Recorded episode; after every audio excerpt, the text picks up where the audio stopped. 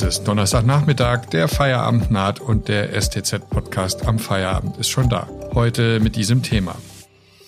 Impfen. Ja, aber bitte nicht mit AstraZeneca.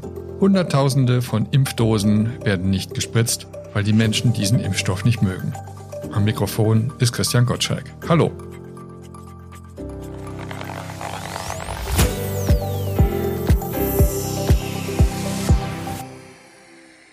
Zu geringe Wirksamkeit, zu viele Nebenwirkungen. Viele Deutsche wollen sich lieber nicht mit AstraZeneca impfen lassen und sagen ihre Termine sogar ab.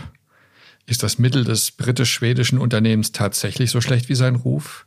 Wie kommt es dazu, dass so viele schlechte Nachrichten über diesen Impfstoff kursieren? Und ist das berechtigt? Darüber spreche ich heute mit Werner Ludwig aus der Wissenschaftsredaktion der Stuttgarter Zeitung. Hallo Werner, schön, dass du Zeit für uns gefunden hast. Hallo. Werner, AstraZeneca schützt zu 70 Prozent und BioNTech Pfizer zu mehr als 90 Prozent. Das sind zumindest so die Zahlen, die immer wieder durch die Medien geistern. Kann man dann sagen, so das Stöffsche aus Mainz, das ist einfach besser? Ja, was man sagen kann, ist, dass in den Zulassungsstudien ähm, der BioNTech-Pfizer-Impfstoff tatsächlich ähm, besser abgeschnitten hat als der von AstraZeneca.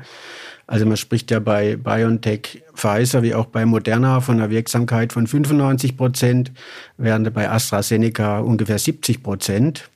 Wobei die Zahl ist ziemlich interpretationsbedürftig, weil da hat man im Prinzip äh, aus zwei Probandengruppen die Ergebnisse gemittelt. Interpretier doch mal, dass wir das alle verstehen. Ja, also da hat man eben die Ergebnisse von zwei Probandengruppen gemittelt. Und zwar war in der ersten Gruppe, da wurden die Leute ganz normal geimpft mit der ersten und zweiten Dosis, wie vorgesehen vom Hersteller.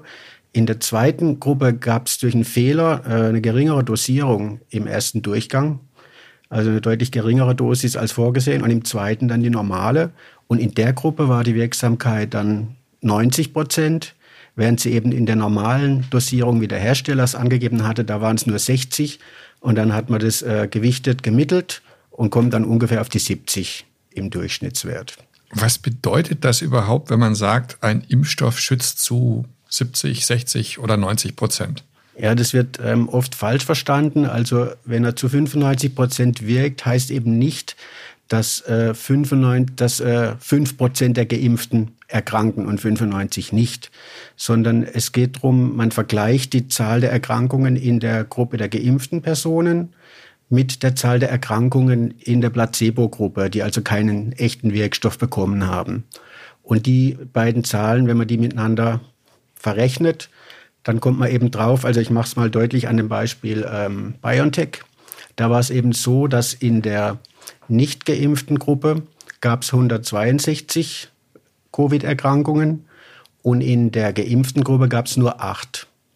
Und acht äh, zu 162, das sind 5 Prozent. Ja, einfach mal so zum Vergleich. Die Schutzwirkung von anderen Impfungen bei Grippe, bei Masern, bei Hepatitis, wie ist die? Also bei Grippe äh, schreibt das Robert Koch Institut, ähm, dass sie da relativ schlecht ist beispielsweise. Also Influenza, da äh, heißt das je nach Gesundheitszustand die Wirksamkeit zwischen 40 und 75 Prozent liegt. Also das wäre schlechter jetzt beispielsweise als bei BioNTech im Corona-Impfstoff. Bei Tuberkulose ist es auch äh, keine so hohe Wirksamkeit. Also bei Erwachsenen kann man trotzdem relativ häufig kommt es vor, dass man krank wird. Bei Kindern ist es ungefähr 80 Prozent wirksam. Und vielleicht zwei andere Beispiele jetzt bei Masern. Das ist ein sehr wirksamer Impfstoff. Da ist eben die Wirksamkeit 98 bis 99 Prozent und bei Hepatitis B 95. Also ähnlich wie jetzt bei BioNTech beispielsweise. Was bedeutet, wenn ich das jetzt richtig verstanden habe, verglichen mit der Grippeschutzimpfung sind eigentlich alle Covid-Impfungen, die gerade auf dem Markt sind, die besseren? Auf jeden Fall, das kann man sagen. Und man kann ja auch, wenn man jetzt mal zurückguckt, also zu Beginn der Impfstoffentwicklung haben ja viele Experten gesagt, wenn man eine Wirksamkeit von 50 Prozent hinkriegen, das wäre schon ein großer Erfolg, weil damit würde ja das Erkrankungsrisiko schon halbiert beispielsweise. Und da ist man jetzt ja doch auch äh, bei AstraZeneca drüber. Okay, jetzt gibt es aber auch Meldungen, äh, dass ganze Krankenhausabteilungen oder Feuerwehren erstmal ihren Betrieb einstellen mussten, äh, weil die Abteilung geimpft worden ist mit AstraZeneca und danach die Nebenwirkungen so stark waren, dass die Leute einfach ausgefallen sind. Was ist davon zu halten? Also da gab es eben Berichte aus Schweden beispielsweise, aus Krankenhäusern, teilweise auch aus Deutschland, wo es Personal geimpft wurde. Und da wurde eben festgestellt oder haben sich mehr Leute krank gemeldet mit Nebenwirkungen, als eigentlich zu erwarten wäre. Also ich glaube, ein Viertel der Geimpften haben sich da krank gemeldet und eigentlich hätten wir in 10 Prozent der Geimpften nur diese Art von Nebenwirkungen erwartet. Aber es waren eben keine gravierenden Sachen, das waren eben Fieber und leichte Erkältungssymptome, die nach, nach wenigen Tagen wieder abklingen.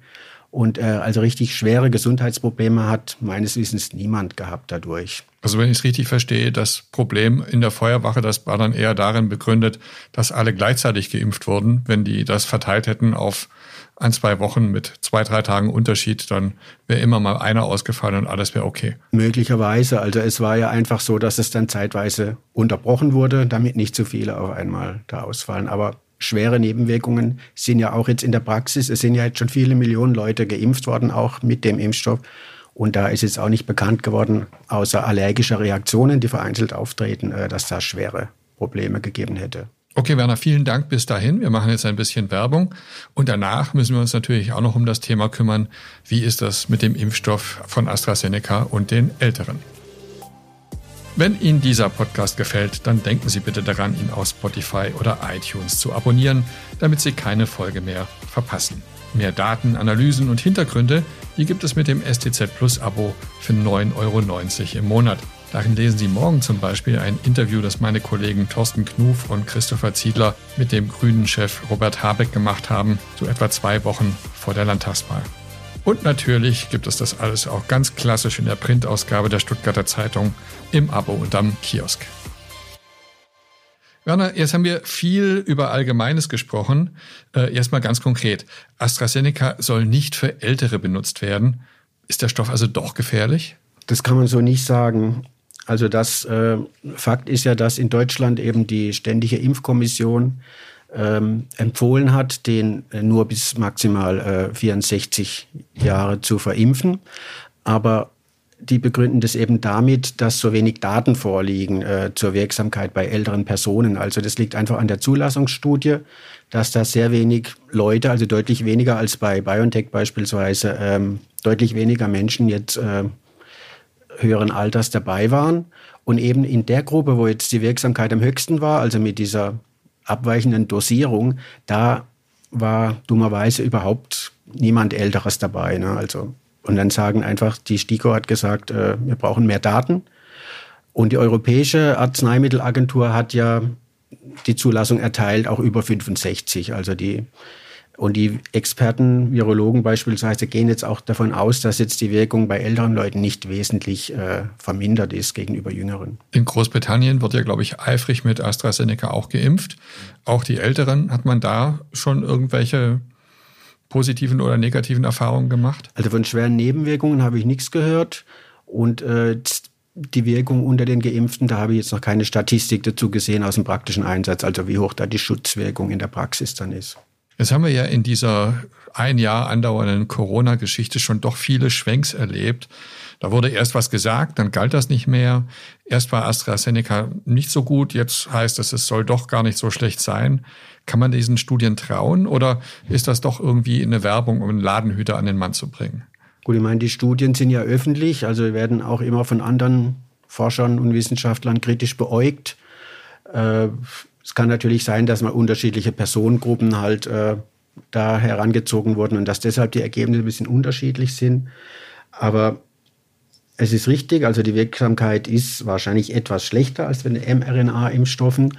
Aber das wollte ich vorhin noch sagen. Es gibt noch einen Punkt natürlich äh, im Krankenhaus. Also es geht ja darum, ob jemand äh, schwer krank wird letztendlich. Das ist die entscheidende Frage fürs Gesundheitssystem. Also nicht, ob er jetzt völlig symptomfrei bleibt, sondern ob er so schwer krank wird, dass er in ein Krankenhaus eingewiesen werden muss. Und da ist beispielsweise die Wirksamkeit jetzt von AstraZeneca auch nicht schlechter, sogar etwas besser als die von BioNTech. Zum Abschluss persönliche Frage. Wenn du die Möglichkeit hättest, morgen dich mit dem AstraZeneca-Impfstoff impfen zu lassen, würdest du es tun? Also ich würde mich auf jeden Fall impfen lassen. Es ist ja auch so, dass jetzt durch die Virusmutationen kann man davon ausgehen, dass der, der Impfschutz jetzt eh nicht äh, viele Jahre halten wird. Also man wird nachimpfen müssen, nach allem, was man bisher weiß. Und äh, da spricht ja dann nichts dagegen, dass man dann einen besseren Impfstoff zum Beispiel beim Nachimpfen hat. Aber zuerst ist mal ein Impfschutz äh, zu haben, wenn auch nicht so stark oder vollständig, wie man es vielleicht gern hätte, aber ist allemal besser als gar keinen zu haben. Und jetzt eins noch, ich erahne die Antwort zwar, aber ich muss das trotzdem fragen, äh, gibt es schon Hinweise darauf, ob man wild durcheinander nachimpfen kann? Also wenn ich jetzt mit äh, BioNTech mich impfen lasse, äh, kann ich danach auch noch Moderna oder AstraZeneca nehmen oder muss ich mich, wenn ich mich einmal für eins entschieden habe, praktisch in dieser Linie bleiben? Nee, man muss nicht äh, in dieser Linie bleiben. Also was man machen sollte, das äh, sagen alle Experten, dass man eben nicht jetzt beim ersten, bei der ersten Dosis beispielsweise äh, den einen Impfstoff nehmen sollte, also die eine Methode und beim anderen dann den anderen.